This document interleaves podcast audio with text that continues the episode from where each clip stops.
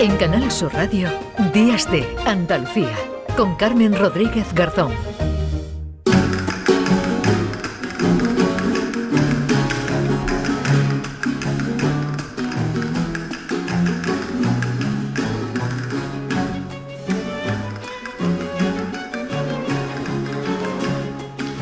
Diez y 34 minutos de la mañana, seguimos en Días de Andalucía en Canal Sur Radio.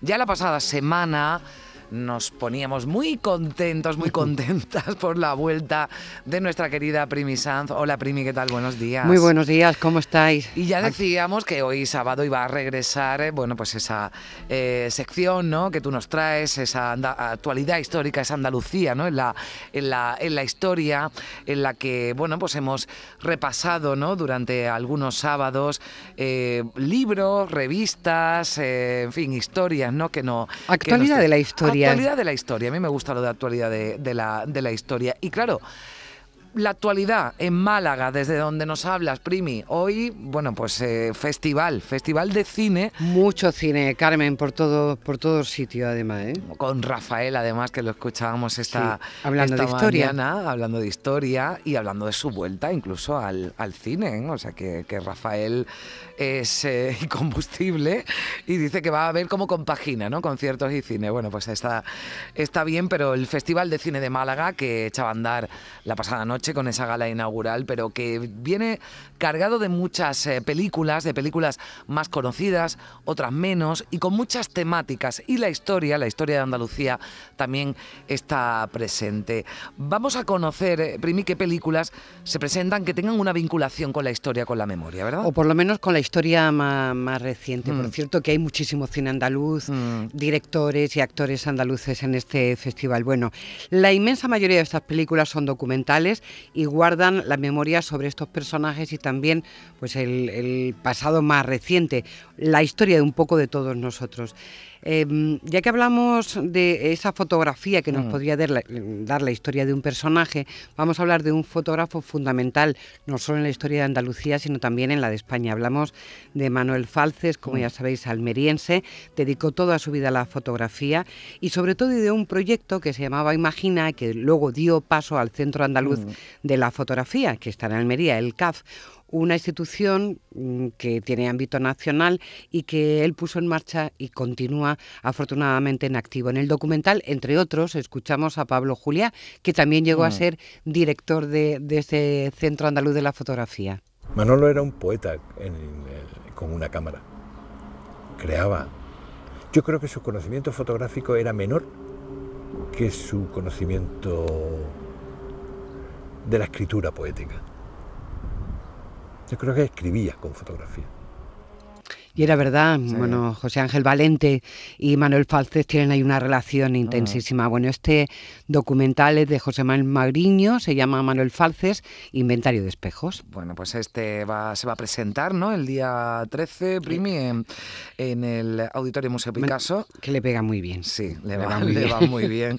Desde luego, bueno, pues este documental que está en el Festival de, Málaga, pero hay también eh, tres documentales, Primi, que nos cuentan historias muy personales, que nos describen el mundo del arte en una época muy determinada y curiosamente además los tres son bailadores flamencos. Sí, muy curioso que coincidan en un festival. Mm. Eh, tres producciones distintas y enfocadas al baile y al baile flamenco. Una es En mis zapatos, una película de Pedro Morato, sobre un bailador malagueño que es Paco Mora. Luego está también Quijote Nueva York de Jorge Peña Martín, que es una historia buenísima. Carrete es un bailador excepcional, particularísimo y que siempre ha estado enamorado de Fred Astaire y ha cumplido su sueño, que ir a Nueva York, al sitio donde él vio por primera vez en una película a Fred Astaire y actuar en un gran teatro. Mi niñez la sigo teniéndolo dentro de mi cuerpo y no me olvidará la vida, siempre hasta que me muera. Solo llevo dentro de mí la alegría, la tristeza y el amor. La lleva siempre dentro de mí. El adulto ya llegará. Llegará un día que diga, ahora sí adulto. Llegará, llegará el día, llegará, yo, yo creo que Llegará el día que me diga, ahora la adulto.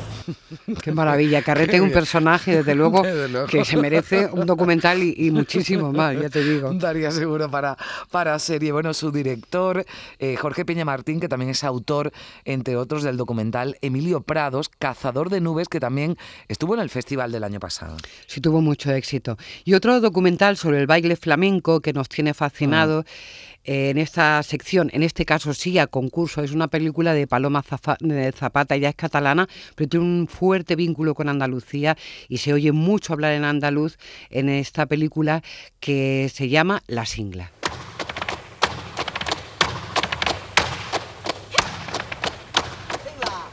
La primera vez que vi bailar a Antonia Singla fue en unas imágenes antiguas colgadas en internet. No había visto a nadie antes bailar así. Por eso me resulta tan extraño no haber oído nunca antes hablar de la Singla. Antonia Singla nació a finales de los años 40 en el Somorrostro, un barrio de barracas en la playa de Barcelona. Y allí creció junto a su familia y sus animales, a los que adoraba. Al haber quedado sorda al poco de nacer, tampoco aprendió a hablar, así que sus vecinos la apodaron La Mua. Precioso, ¿eh? este documental. Tiene una pinta excepcional, va a concurso. Yo creo que nos va a dar sorpresa, ¿eh? Fíjate, la Singla, yo no, no había escuchado hablar de ella, pero con 17 años, ¿verdad? Primi revolucionó el mm. mundo del flamenco, pero desapareció de los escenarios antes de cumplir los 30. Sí, eh, este documental, que no vamos a descubrir mm. nada, eh, precisamente va en busca de la Singla. Mm. Y en el tráiler ya apuntan que puede ser que la conociera o no, que siga viva o no. Bueno, me estaba recordando aquel mm. documental eh, norteamericano, acordáis también, bueno, ahora no lo pongo en pie, mm. pero que iba buscando un personaje y lo encuentra, ¿no? Eh, exacto, Sugarman. Ah, Efectivamente, me lo ha dicho Zapico. Bien, Bueno, hay, hay, hay, también muchos documentales musicales, mm. Carmen, en, este, bueno, algunos que nos interesan especialmente aquí en Andalucía. Sí, además hablamos eh, con su director en su momento porque ya se ha visto en Sevilla, pero también se va a hablar en, Málaga, por ejemplo, del de Kiko Veneno, ¿no? Un día el Lobo López. Sí, aquí se va a poder ver el día 15 en el Teatro del Sojo CaixaBank. Es de Alejandro G. Salgado, que estuvo aquí en el programa. Mm. Y bueno, ya sabéis que cuenta ese proceso de creación de aquel eh, disco maravilloso de, de Kiko Veneno, justo cuando estaba preparándose Sevilla para el gran acontecimiento de la mm. Exposición Universal.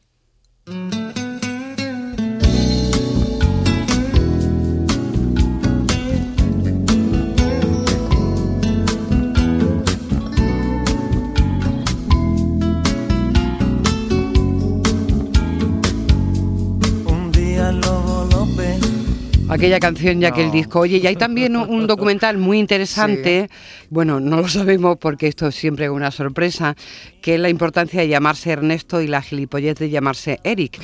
Estamos hablando de Eric Jiménez, el que ha sido batería. bueno, a mí ya me llama la atención. Muchísimo. Eric también escribió un libro que contaba toda su mm. vida y yo creo que ha sido el pie de esto. Bueno, ha sido batería de grupos como KGB y actualmente mm. batería de Lagartija o, o de Los Planetas. Esto es, por ejemplo, algo de lo que se puede escuchar en ese documental.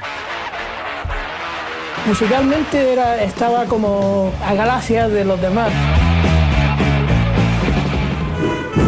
Para mí, después de Buntic, de Siuxi en el Rocola, mi mayor influencia fue la Semana Santa.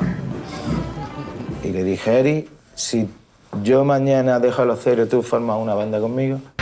Yo eché los dientes derecha con KGB, pero me salió la mula del juicio con, con la cartija. En fin, que todos no lo podemos esperar de, este documental. De llamarse Ernesto y la gilipollez de llamarse Eric. Pues Efectivamente. Tiene muy, buena pinta. Bueno, bueno y te repaso, sí. solamente que va, em, se va a recordar cómo era la puesta del sol en la, costa, la costa del sol en los años 60 con Hotel Torremolino y también que el festival ha editado dos libros muy interesantes que tienen que ver con la historia del cine, eh, los documentales en, en los últimos años y también un libro sobre las mujeres en el cine. Y hay otra película que tiene que ver con la memoria, y en la memoria del cine, una película sobre Fernando Méndez Leite que ha hecho Moisés Salama. En fin, que historia contemporánea la podemos repasar también en el Festival de Málaga. Bueno, pues Llevamos dos años haciéndola. Es un libro sobre el estado actual del documental en España y que eh, son y este 30. es, mm, como ya sabéis, Juan Antonio eh, Vigar, que es el director del Festival de Cine.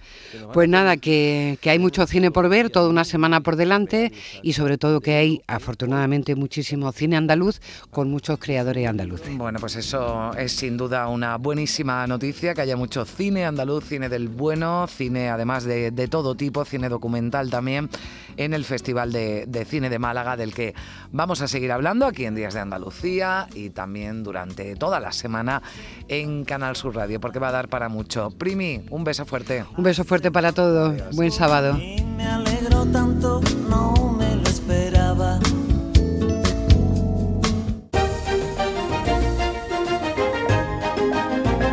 En Canal Sur Radio, Días de Andalucía, con Carmen Rodríguez Garzón.